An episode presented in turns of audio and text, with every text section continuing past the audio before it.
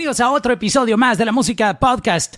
Soy Mauricio Londoño y hoy hemos preparado un podcast a otro nivel. Este podcast yo creo que es eh, algo para la historia y además valoro lo que mis parceros de Piso 21 están haciendo y como yo no entono, como yo no tengo esa habilidad eh, para cantar, les he preparado un freestyle de bienvenida. Entonces, eh, aquí va, muchachos, con mucho amor para ustedes. Ustedes son los que cantan bonito, pero yo voy a hacer lo que puedo para, para honrarlos. y aquí les va.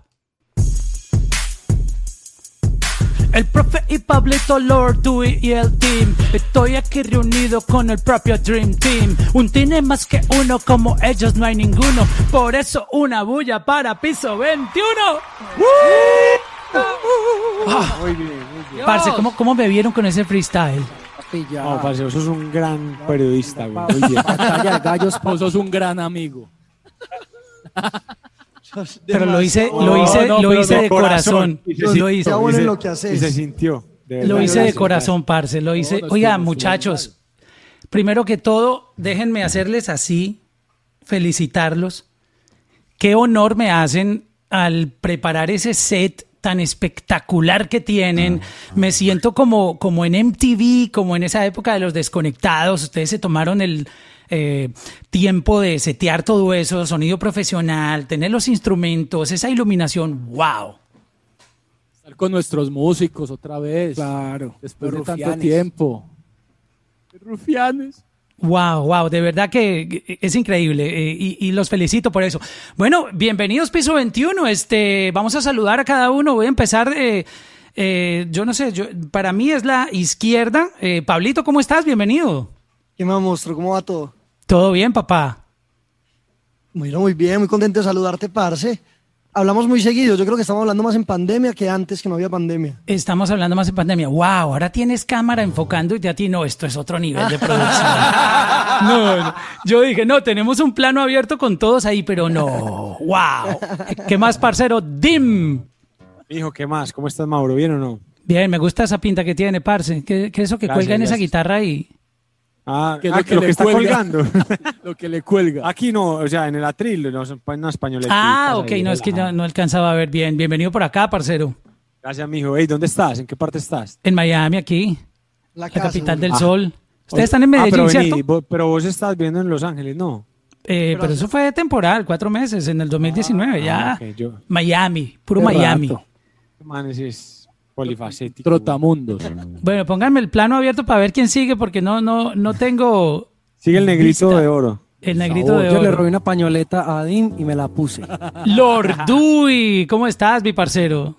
Mauro, ¿todo bien? ¿Cómo vas?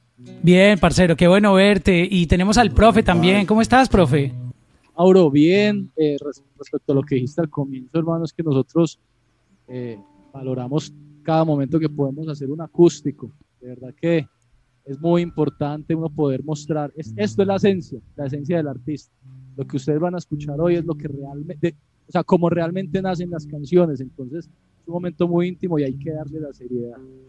Exacto, si pueden eh, subirle un poquitito de volumen al micrófono del profe sería bien y, tirar el, retorno un poquitico más alto. este, Muchachos, Primero que todo, mientras les ajustan ahí el, volumen, les quiero felicitar por lo que está pasando con, con eh, esta nueva canción que, que, está rompiendo por todo lado, eh, más de la una. Eh, el coro se me queda dando vueltas en la cabeza. Ya está llegando a 31 millones de views orgánicos en YouTube. Esto es durísimo. Sí, eso ha, sido una canción que la gente ha aceptado increíble. O sea, de verdad que solamente palabras de agradecimiento al público, a Juancho que se sumó. Nada, nosotros siempre le escribimos esta canción y, y, es una vez más, pues tenemos la fortuna de, de contar con una canción que, que, la gente le gusta y esto es gracias al público, la verdad. Nosotros no, o sea, cada vez nos sorprendemos que, cada vez que pega una canción nos sorprendemos porque eso es un milagro, de verdad. El corito, yo creo que eh, lo han visto en TikTok, ¿no? La gente está súper pegada a la canción subiendo videos todo el tiempo, ¿no? Sí, sí, es que ahorita TikTok está pegando las canciones, pero nosotros no hicimos como ningún, como ningún challenge. pero la gente solo la cogió y eso es lo que, lo que vos decías ahorita, una palabra muy importante, es orgánica. Cuando la canción ya lleva más de un mes, cuando ya pasó la inversión, cuando ya pasó todo el empuje de, de la compañía y la canción sigue haciendo más números, está llegando a los picos más altos, quiere decir que la gente en verdad le gustó, que la gente la está apoyando como es, que es algo que, que en verdad se quedó en el corazón de las personas y eso es lo más bonito.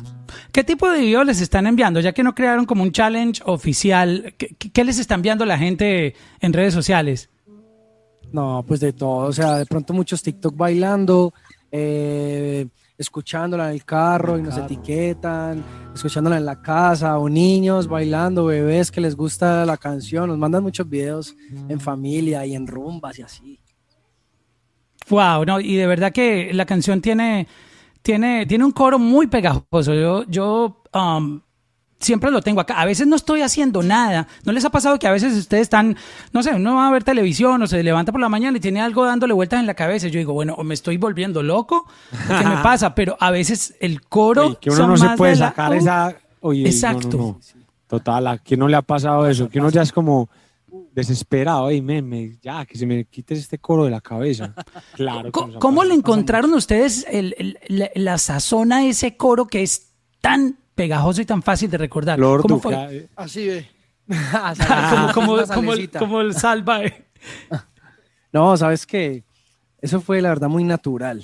O sea, a mí la verdad, yo empecé a tararear el, el- el- la melodía, empecé a tararear como el coro y ahí fue, ahí fue fluyendo todo.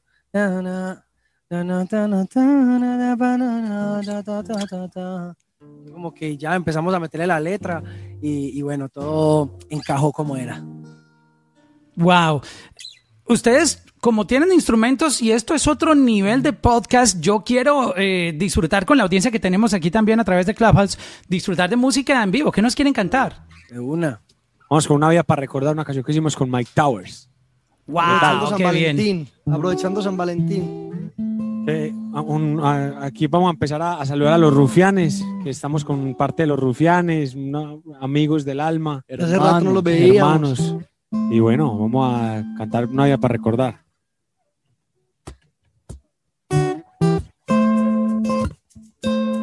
Yeah, yeah.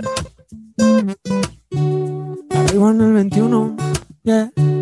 No te prometo una estrella fugaz, no, no.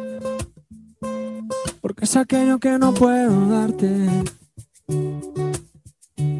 Lo único que yo puedo regalarte es una vida para recordar. Oh, yeah. Tengo una dosis de amor para conquistarte, mil besos en mi cama para darte. Sé que detrás de ti tienes bastante, pero ninguno como yo de Y interesante. aunque no, no tengo nada, tengo mucho para darte más. Puede que no sea algo material. Tengo besos que te hacen volar Más allá de la atmósfera, las estrellas te conocerán. Tú voy volando tranquila, que a ti te gusta la libertad. yeah. Me llevo otro universo. Y yo me elevo si contigo convenzo Para enamorarte sigo escribiendo verso. Si te convenzo, pongo el mundo al inverso. Sé que tiene pretendiente. Imposible que no esté pendiente. Una mujer independiente que cambió mi vida de repente. Lo material se queda si nos vamos. O literal, todo habrá sido en vano. Si no operas, se ve de cirujano. Nos transportamos a un lugar lejano. Yo le doy comprensión y ternura. Dicen que si es real por siempre perdura. Concentración verte desnuda. Dicen que otro planeta no cabe Y duda. aunque no, no tengo nada, tengo mucho para darte más.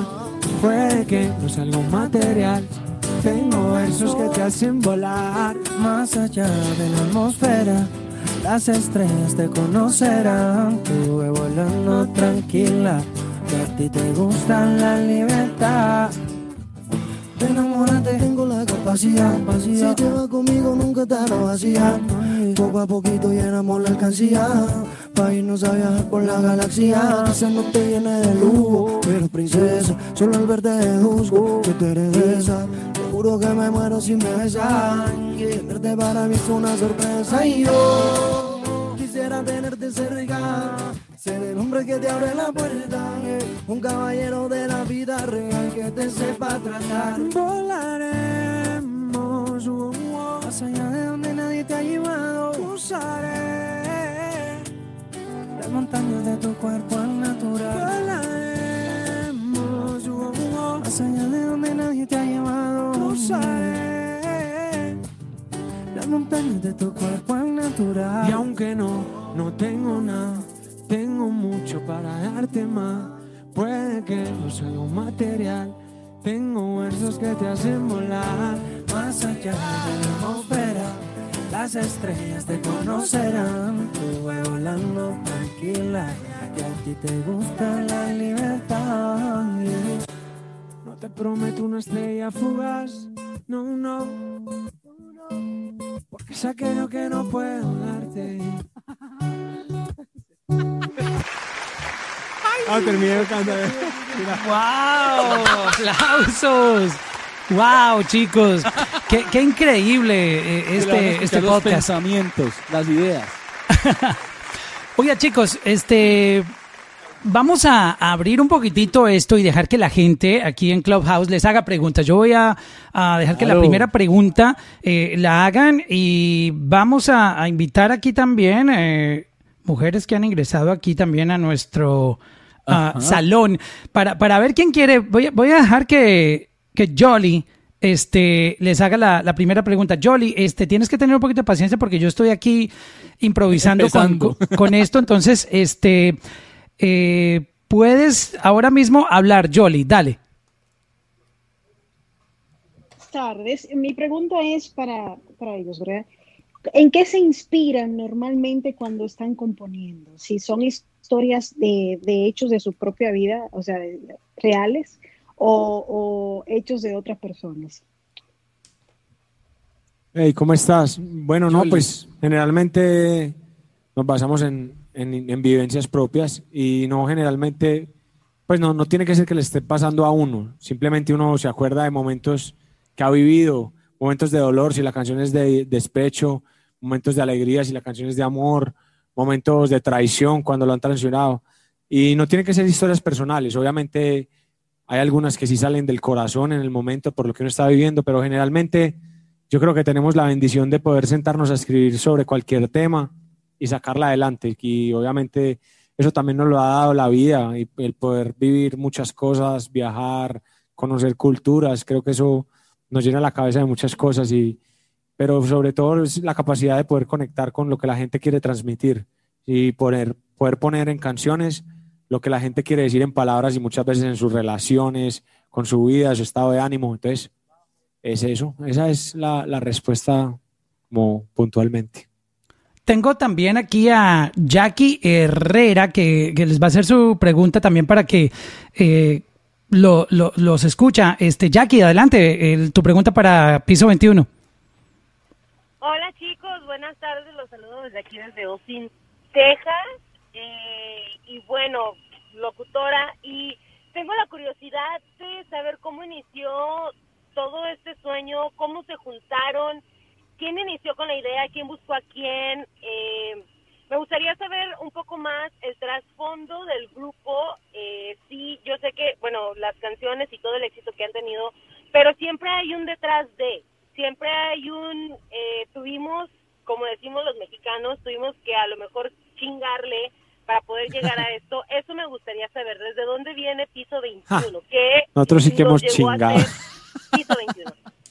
hay, hay- hay un solo responsable, el que empezó con todo se llama Dios, yo creo, porque nos puso en el mismo lugar a los cuatro, nos presentamos ahí y, y todo eso fue una, una reunión, una fiesta y Aquelarre.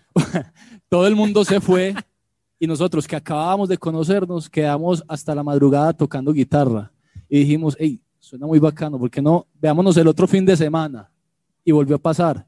Y así fue como unas vacaciones de verano que tuvimos y, y empezó una amistad tan bonita que todos decíamos, queremos vivir de la música, queremos hacer, queremos hacer algo más serio y empezamos a componer. Ya eso fue en el 2007, aquí en Medellín, en un piso 21, en un edificio de acá de la ciudad, por eso se llama así. Por eso nos llamamos así Piso 21, en honor a ese lugar que, que vio tantas canciones que hicimos. Vamos ya este año 14 años juntos. ¡Wow! 14 años, ¿cómo corre el tiempo? Oye, ¿alguno de ustedes ha vivido literalmente en un piso 21? No, yo, yo vivo No. en un 20, la verdad. Mi hermana, mi hermana vivía en un 21, pero ya. No, era- era de un Entonces, cuando usted La llegaba, de el la security, historia- el security del edificio le decía, ¿para dónde va, señor? Eh, para el piso 21. Exacto. A visitar a la hermana. Y el man se me reía y yo, no, en serio, y no, en serio. Y, y No, no, no, no, y no lo dejaban entrar. Y le llamaban a la policía. No, pero es verdad, no, no, no. Pero lo que dice Pablo, ¿eh? no, ni siquiera, o sea, el 21 no fue ni siquiera un apartamento, era, Era, era la terraza. como un clubhouse, precisamente un clubhouse. Eso como, es como un rooftop, se llama, no, no sé. Un top roof. Un- una, una terraza. terraza cubierta. Oigan, ustedes para que le cuenten un poquito a la gente que de pronto los conoce de, de lo que está pasando ahora y todo el éxito que han tenido eh, en, en países tan increíbles. Y yo miro aquí, por ejemplo, don- donde la gente los escucha. Eh, México es uno de los países donde ustedes tienen una audiencia tan grande. Ustedes saben que México, nomás en el DF, eh, está medio Colombia viviendo ahí en el DF, ¿no? En Colombia Así, hay casi cuarenta y pico millones de habitantes, pero el 20 viven en, en el DF solamente. Eh, en Chile, este, en Colombia, en Perú. Su música es eh, global, este, pero los inicios, mucha gente no sabe que ustedes también comenzaron con, con, con J Balvin, con Maluma, con, con- que ustedes vienen desde allá también. Este, compártanos un poquitito esa historia de, de cómo ustedes comenzaron con, con todos estos locos de, de la industria que están obviamente representando Colombia, y ustedes también vienen desde, desde esa época con, con, con Balvin, con Maluma. ¿Cómo, ¿Cómo fue esa experiencia y cómo los conocieron? Cuéntame cada uno cómo los conoció. Bueno, Mauro, Mauro yo creo que nos conoció más o menos por esa época. Exacto. Y, y fue un movimiento en Medellín muy bonito porque empezamos a hacer música, muchos artistas de acá, y éramos todos locales. Eh, y nos encontrábamos cada ocho días en 15 años, en los hoteles, en los bazar de los colegios, con las emisoras, pero era el mismo combo que ahorita mucha gente está viendo afuera. Entonces es una historia muy bonita. Yo creo que, que eso en algún momento de la vida se va a merecer un, un documental, porque obviamente Balvin, Maluma, pero también estaban Final y Chaco, Golpe a estaban golpe, Raycon. estaba Raycon, G. estaba incluso Maluma al final se alcanzó, o sea, Maluma es más pequeño en edad que todos, pero él Maluma los alcanzó veía a ustedes, él, él que- él- alcanzó él a dice, estar. él dice, él dice que quería ser como ustedes. Y él alcanzó a estar ya en los colegios, o sea, uno al final ya se encontraba Maluma en los colegios. Quería ser igual de lindo a nosotros. Exa- y nos Exactamente. Y entonces, parce, es un, un movimiento bien bonito y como ese hambre de todos, e- e- esa- esas ganas de salir adelante, las ganas de, de comernos el mundo nos, nos está llevando a, a niveles mayores cada vez. Después fue salir de la ciudad. Yo me acuerdo que los primeros toques de todos eran el eje cafetero. Después del eje cafetero se vino la zona 7, que, que aquí Neiva, es Huila, Ibagué. Ibagué, exacto. Ya Bogotá. Y ya después Bogotá era como el gran reto. Logramos entrar a Bogotá, todos en diferentes momentos, todos de diferentes maneras, pero, pero todos lo logramos. Y después la industria se interesa en eso que estaba pasando aquí adentro en Colombia, nos pone los ojos y, y el mundo nos empieza a conocer. Y la verdad es que, que es, es brutal ver a, a las personas que, que nos encontramos en una tienda. O sea, yo me acuerdo literal, en un carro yendo de un colegio a otro colegio, a otro colegio, y éramos los mismos, los que vos estás nombrando.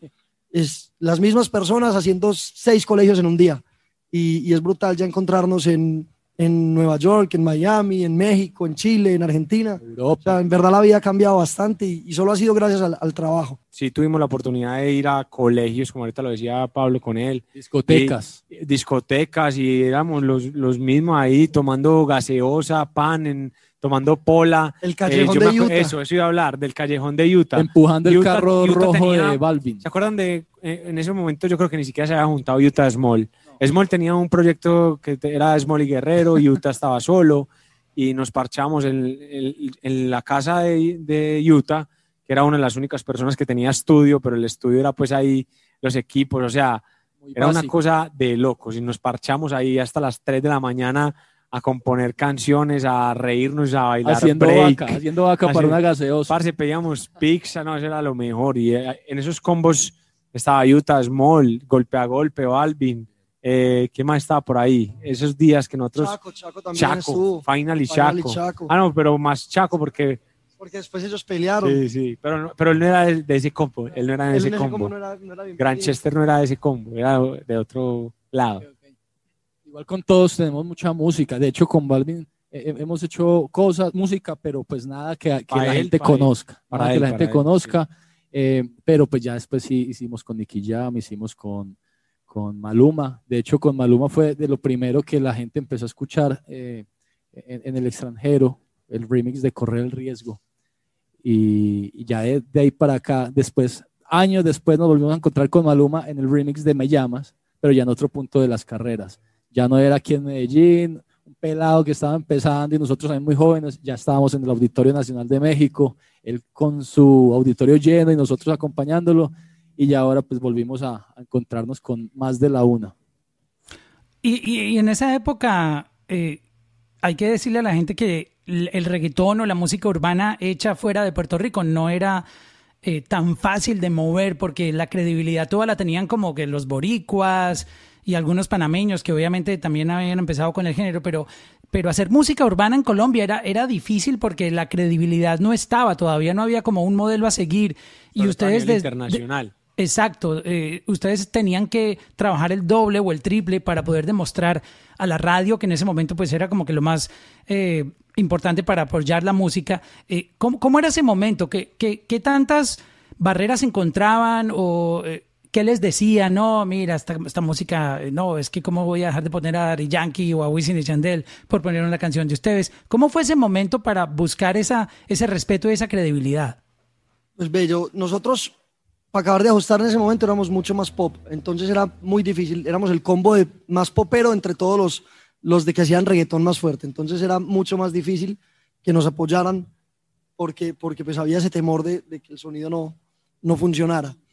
Y, pero, pero yo creo que se debe al movimiento, o sea, eso se lo debemos nosotros al, a los mismos golpe a golpe, al mismo Balvin, Final y Chaco, que hicieron que en Medellín se generara un respeto y todo empezó desde acá. Todo empezó desde acá porque sonábamos solo en Medellín y, y ya hacíamos shows locales y cada ocho días estábamos, pero, pero de aquí no ponía un pie afuera nadie. Y después llegamos a, a Bogotá y fue otra vez volver a empezar a que, a que creyeran. Se metió el primero, que fue Balvin, y detrás todos, vea, y detrás todos diciendo no es que no es uno, somos un montón y venga que, que venimos acá. Y yo creo que, que el movimiento fue la clave del éxito. Hay, hay muchos géneros que se han, que se han acabado en, en el tiempo muchos por falta de movimiento. Digamos, Panamá yo creo que, que tuvo la oportunidad de estallar el reggaetón mucho antes de Puerto Rico y, y no logró hacer ese movimiento que siguiera sangre nueva y que siguiera y que siguiera y no dejarlo acabar. Después ya volvieron a retomar, pero, pero Panamá la tuvo antes con Cuentos de la Cripta, con el Chombo y, y, no pasó eso que pasó en Puerto Rico. Y yo creo que la gran enseñanza de ellas es que todos se unieron para pegarlos.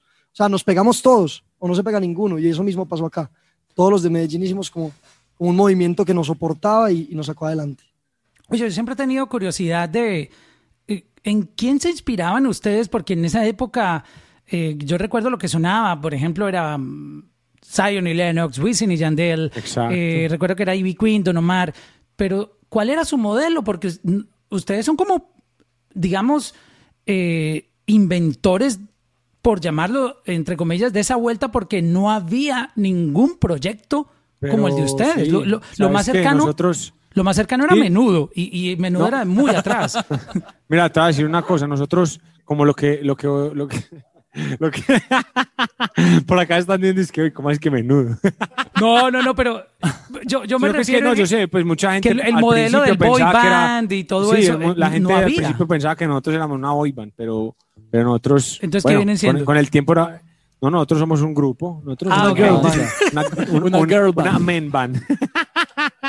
no, pero, o sea, nosotros en qué nos influenciamos. Mira, lo que vos decías, y Lennox ya estaba muy pegado. Y creo que motivando la IAL y todo eso, es- ese disco con Bandida, Baila conmigo, la misma Biografía. la biografía, eh, nos daban un sonido como más melódico, más, más popero, en el que nos podíamos acomodar mucho más. Eh, las fusiones que llegó a hacer en algún momento eh, Ángel López y Big Boy, por ejemplo, Mis ojos lloran por ti. Pero eso es del Nosotros decíamos, pero- 96. Eso es claro, eso es, o sea, eso, eso Ustedes- era ustedes- eso. ustedes eso, en el Latin 96 Dreams. estaban tomando Parce, tetero. Latin Dreams, Latin Dreams en Colombia. Oh, la ti- eh, una chica. Eh, yo quiero una chica, Ex- quiero eso. una guial. Volver a tu lado. Incluso lo que, lo que hizo eh, Vico con Gilberto Santa Rosa. Lo grande que es perdonar, eh, lo eso que es un hizo, balazo. eh, la secta con Eddie. La locura Si automática. yo no te vuelvo a ver. Ah, eso no lo hizo Sebastián Yatra con quién?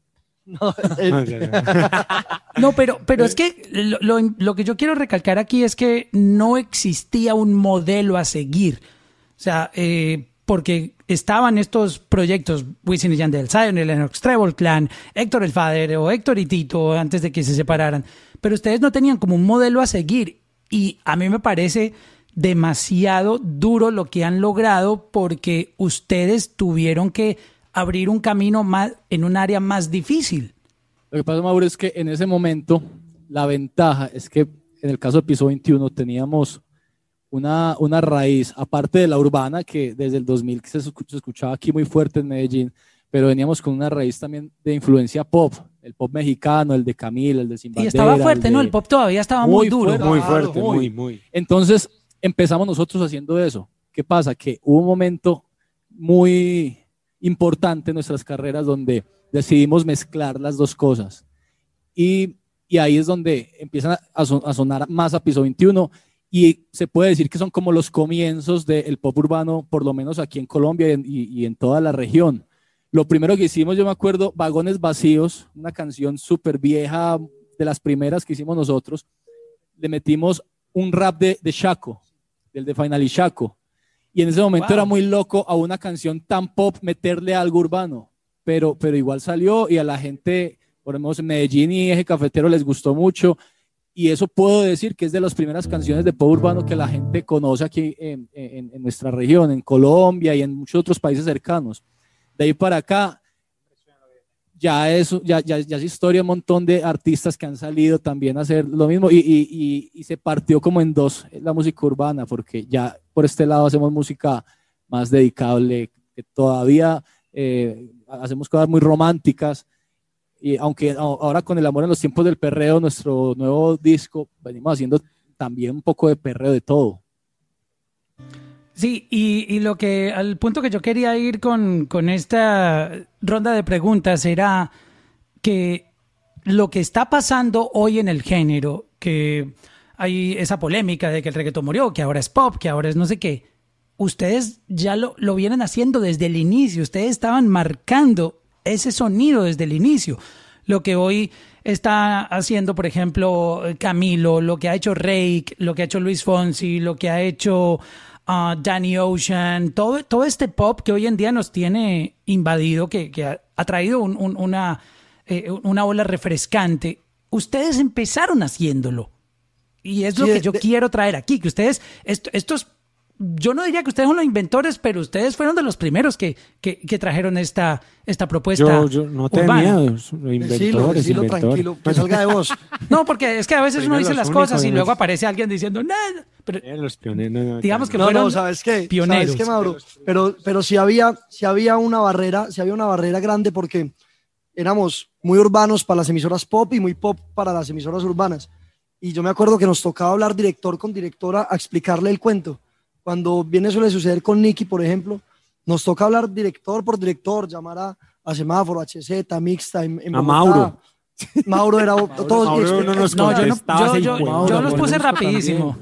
y explicar los cuentos, explicar, vea, es que esto es así, esto es así. Yo me acuerdo que a nosotros nos, nos sirvió mucho que saliera bailando Enrique Iglesias porque validaba un poco lo que estábamos haciendo. Nosotros veníamos con el discurso, veníamos haciéndolo Sal- Salió Enrique Iglesias bailando. y salió Enrique Iglesias con bailando y era como que, ah, si ven, o sea, si ven que es válido y si ven que se puede hacer un éxito así. Y eso hizo que las emisoras nos abrieran más, más el campo. O sea que el perdón también, eh, entre bailando y el O perdón, fueron como la- esa, esa punta de lanza internacional. Sí. Al Pero perdón el perdón ya estaba en esa- ya en esa muy autopista.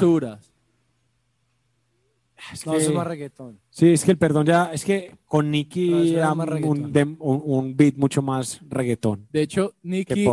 Empezó a hacer también cosas mucho más románticas después de Suele Suceder. Cuando, cuando hicimos Suele Suceder con Nicky, para él fue algo muy raro porque él decía, y eso me suena como a coro de iglesia, no sé, o sea, él no estaba acostumbrado a hacer algo como, como más tirado a este lado de lo que desde nosotros.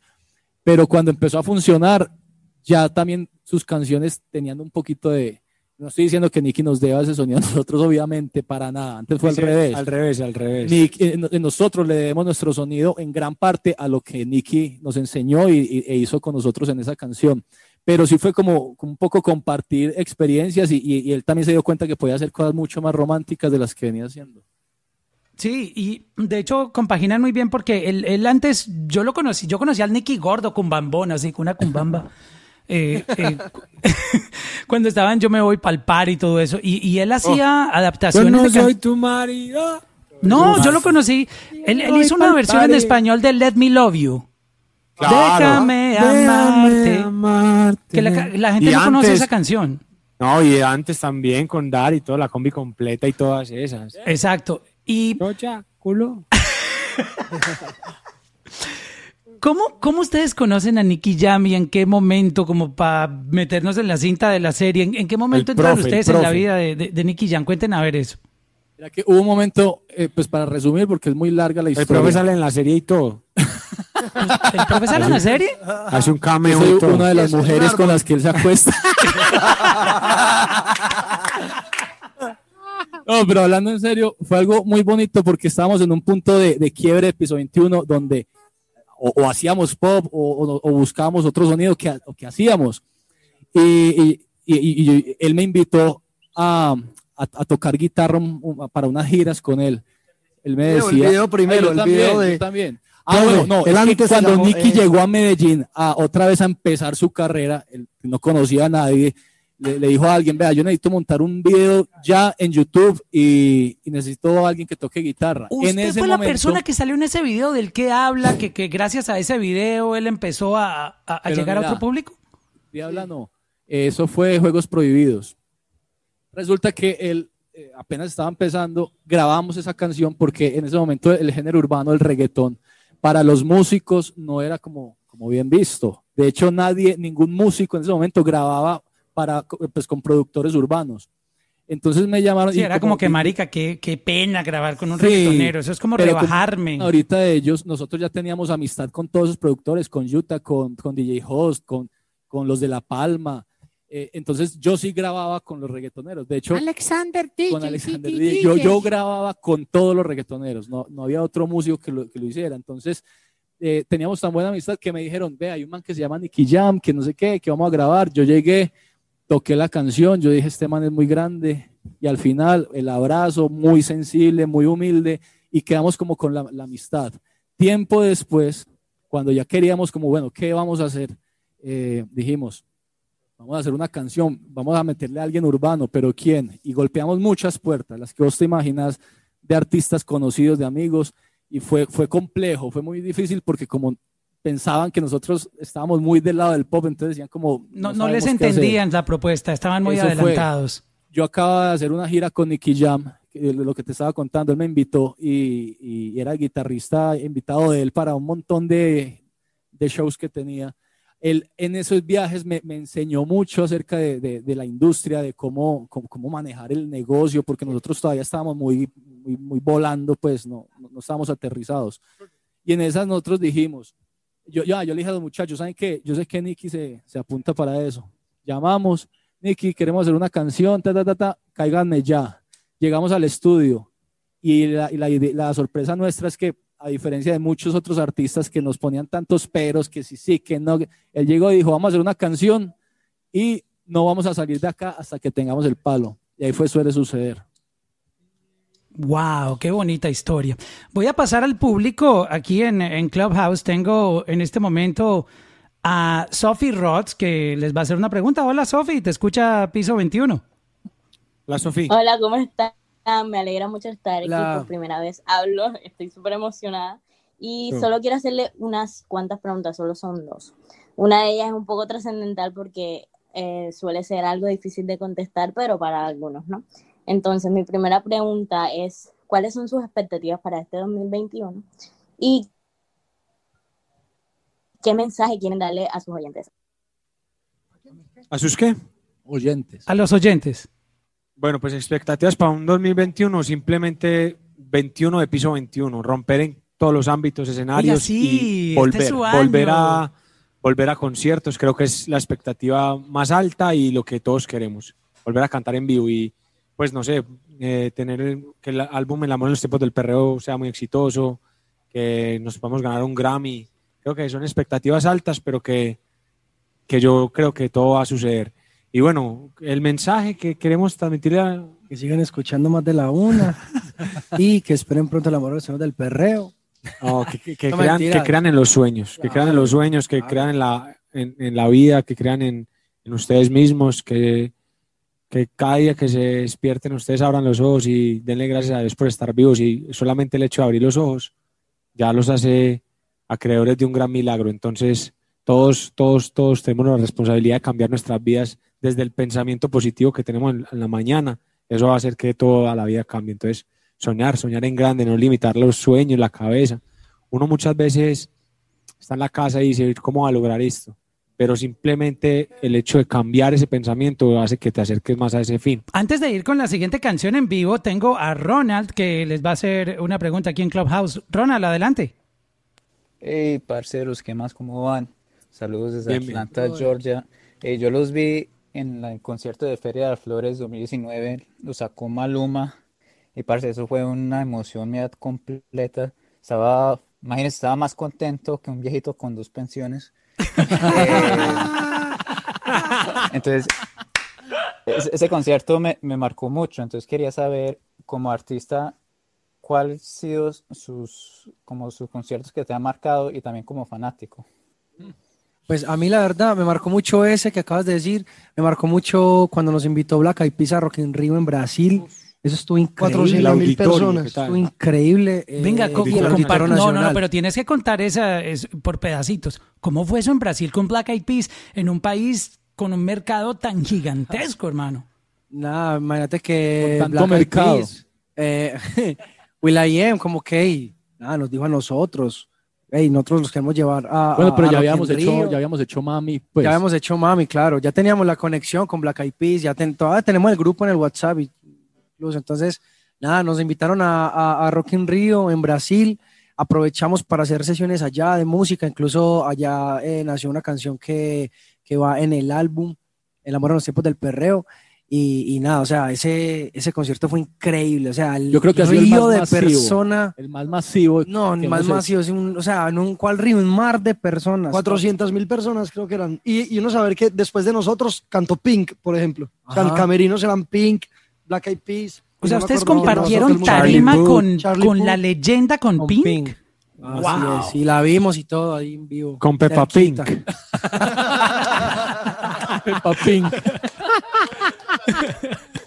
Yo creo que otro concierto, el que dijo ahorita Lordu, el de el Auditorio Auditorio. Nacional, fue nuestro primer Auditorio Nacional, que era algo que teníamos aquí.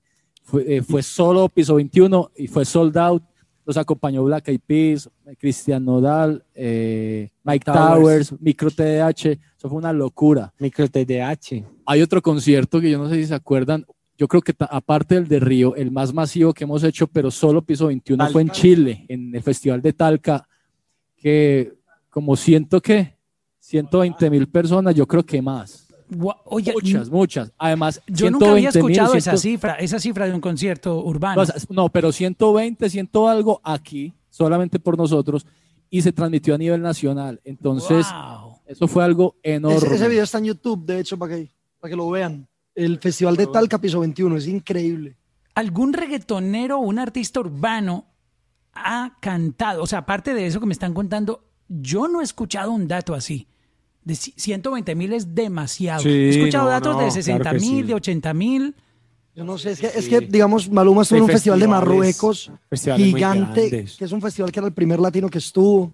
Y, y me imagino que allá, o sea, No, no, hay- Balvin en, en Parce, es que Coachella. en México hay Exacto. unos festivales muy grandes, o sea, en México hay unos venues muy grandes, el Foro Sol, pues el- el- el- siempre que tocamos el Foro Sol está en la Uf. mitad, o sea, el Foro Sol es gigante. Gigante.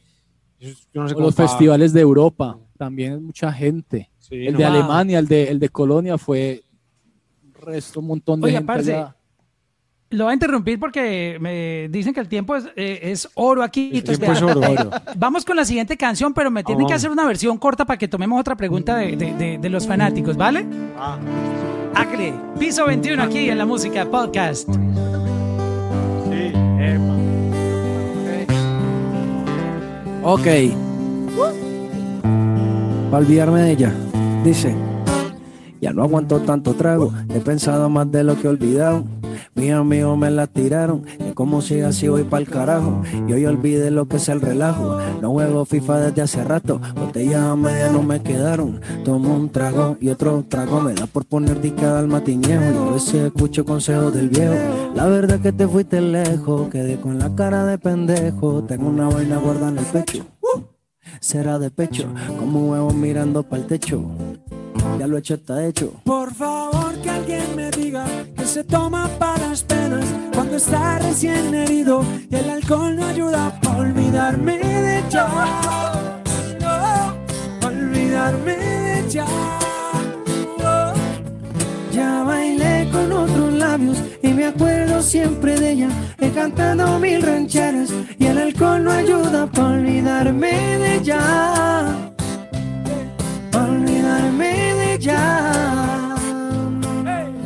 Ya bajé Tinder en mi celular y subí una foto pa' que le dé mancho Una que esté buena y me ayude a olvidarla. De mi cama no pienso sacarla. Hasta que parezca pienso emborracharme. Al tequila duro quiero darle. Mis penas yo las quiero ahogar Pero la cabrona ya sabe nadar. Yo ya bajé Tinder en mi celular y subí una foto pa' que le dé mancho Una que esté buena y me ayude a olvidarla. De mi cama no pienso sacarla. Hasta que parezca pienso emborracharme. Al tequila duro quiero darle. Mis penas yo las quiero ahogar Pero la cabrona ya Por favor que alguien me diga que se toma para las penas cuando está recién herido y el alcohol no ayuda para olvidarme de ya. Hey, olvidarme de ya.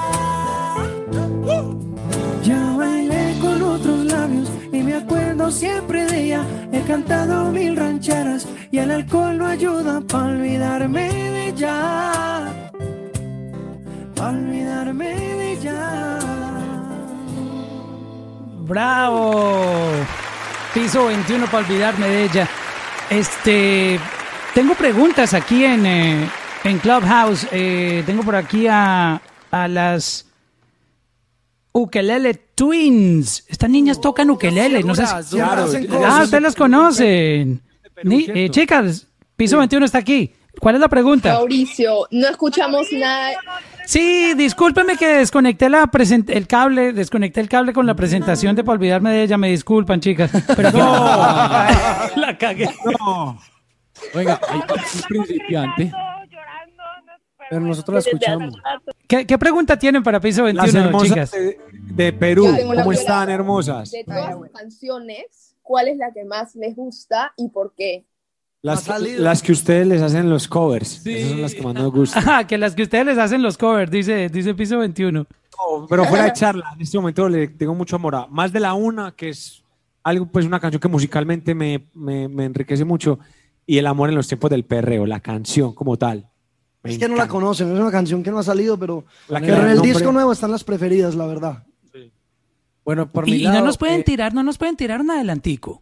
O más de la una, yo creo que más de la una. Más de la una, Uy, ya ahorita sí. cantamos más de la una. ¿Ya vos cuál? a mí eh, me gusta mucho Mami por la experiencia Oh, que tuvimos Mami. con Black Eyed Peas No, y, y- y más de la una. Wow, eh, tengo por aquí también a, Twins, a- ¿qué, a- qué canción quiere que, que les cantemos un corito para ustedes? Suele suceder.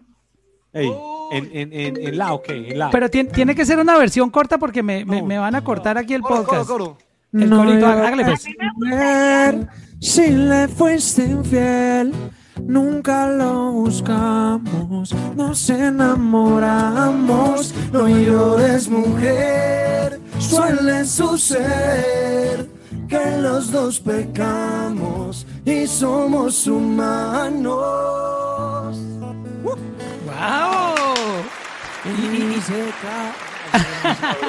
Una preguntita para piso 21 ya antes de irnos. Dale, Jolly. Me gustaría saber, eh, cuando ustedes iniciaron, ¿cuál fue el reto más grande que tuvieron para pegar su primera canción? No, que nos pusieran. Nosotros, Sonar. nosotros la verdad, a ver, nosotros no teníamos una disquera, no teníamos un manager, no teníamos plata, ni papás con plata. O sea, nosotros grabábamos de chepa los demos.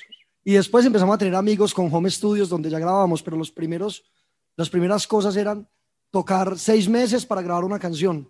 Íbamos grabando por instrumento. Yo me acuerdo que grabamos la batería, después teníamos plata para grabar el bajo y así.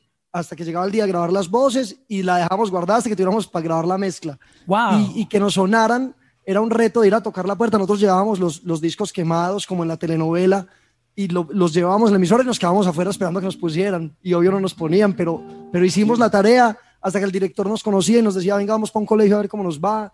Y nos empezó a ir bien en los colegios. Y, y o sea, yo creo que el reto más fuerte es, es hacerse ese primer espacio, ese primer espacio en que te tengan en cuenta como en el movimiento.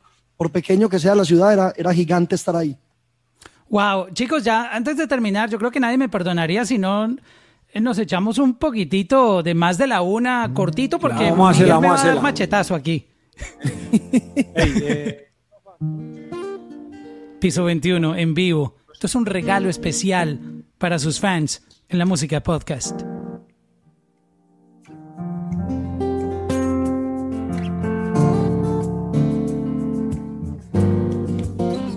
Acepto que yo, yo cometí el error, que lo que viste olió y otra vez me pasó.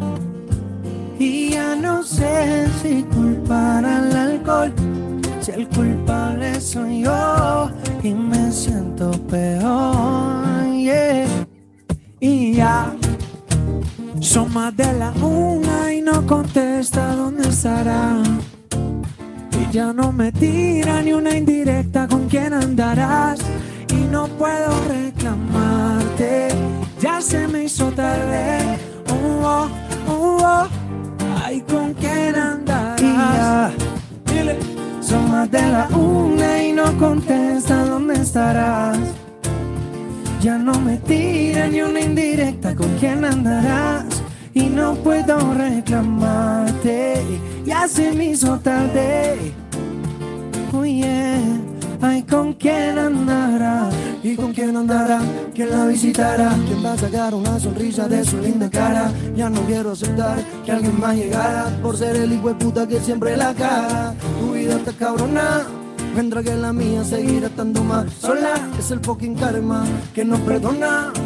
Me siento maradona sin la bola y si estoy arrepentido, sí. Claro que estoy arrepentido. No estoy pidiendo que tú vuelvas, pero como quisiera que nunca te hubieras ido. Y ya son más de la una y no contesta dónde estará. Que- Y ya no me tira ni una indirecta con quién andarás. Y no puedo reclamarte, ya se me hizo tarde. Uh, oh, uh, oh. Ay, con quién andarás. Dile. Son más de la una y contesta dónde estarás. Ya no me tiran ni una indirecta con quién andarás. Y no puedo reclamarte. Ya se me hizo tarde. Oye, ay, con quién andarás. Ay, ¿con quién andará? Saludo para todos los rufianes aquí atrás. ¿Los rufianes se llaman así? Así como nosotros, somos Los rufianes del piso 21. Los rufianes. Parcero, muchas gracias. Hay que cortar, pero yo pudiera seguir aquí con ustedes todo el día. Siempre pasa eso cada vez que nos vemos. Siempre Nos pasa eso. hablando. Pero de verdad que, que es un placer tenerlos aquí. Qué gran honor que hayan tenido ese, ese seteo ahí tan espectacular. De verdad que los felicito por eso. Les están dando un regalo increíble a los fanáticos con este podcast. A otro Ahora, nivel. te voy a decir una cosa, no te acostumbres. Primera y última. Porque salió Pero, caro, pero quedó hermano. grabado, pero quedó grabado. Esto es lo que No, vale. mentira, no, con todo el corazón, Mauro. Gracias a vos siempre por la buena energía. Ojalá que lo, de, de lo de la, que lo de la canción de J Balvin no haya sido un chiste, sino una premonición para un tema más adelante. Hermano, yo, yo no sé. eh, eh, De ahí puede salir algo. Ya quedó grabado. Yo ya, Ya quedó, grabado. listo. Imagínense que terminen grabando una canción gracias a, a- a esto, pues que se dé una cosa mágica ahí que- amén, que, nadie amén. esperaba. Uno no sabe, las cosas de la vida son así Pero, mágicas. y, y una pregunta, ¿ustedes ya le tienen la canción? Los palos. Pues tenemos mucha, can- tenemos mucha música, Tenemos muchísima. No, música. pero, pero digo yo estoy esto. hablando, ¿ti- ¿tienen la canción perfecta para meter a Balvin? No, no, no, mira, tenemos la canción perfecta para Bruno Mars. No, la canción claro perfecta sí. para, o sea, para todos. Ya, ya para está listica ahí guardadita Sí, para Bruno no Mars. hacemos una de cero y chao, papá. Muchas, muchas. Hay mucha música para el que se quiera montar ahí en el bus de piso. Oye, terminando ya este álbum, este, ¿cuándo lo vamos a tener? ¿Pueden adelantarme algo? En marzo, en marzo, en marzo. El Por 18. ahí a- a mediados de, de marzo ya está afuera el álbum. El amor, nombre, recuerden el nombre a los fanáticos para que estén pendientes. El amor en los tiempos del perreo. Durísimo ese que- nombre. pa' que estén ahí pendientes. Durísimo, es como para un libro. Sí. Y, do- yo y documental, y documental. Ya estamos conspirando. Hay un plan ya. ¿no? A mis parceros de piso 21, muchas gracias por estar aquí en la música Mauro. podcast. Te queremos a mucho. Dios bendiga, papá. Igualmente.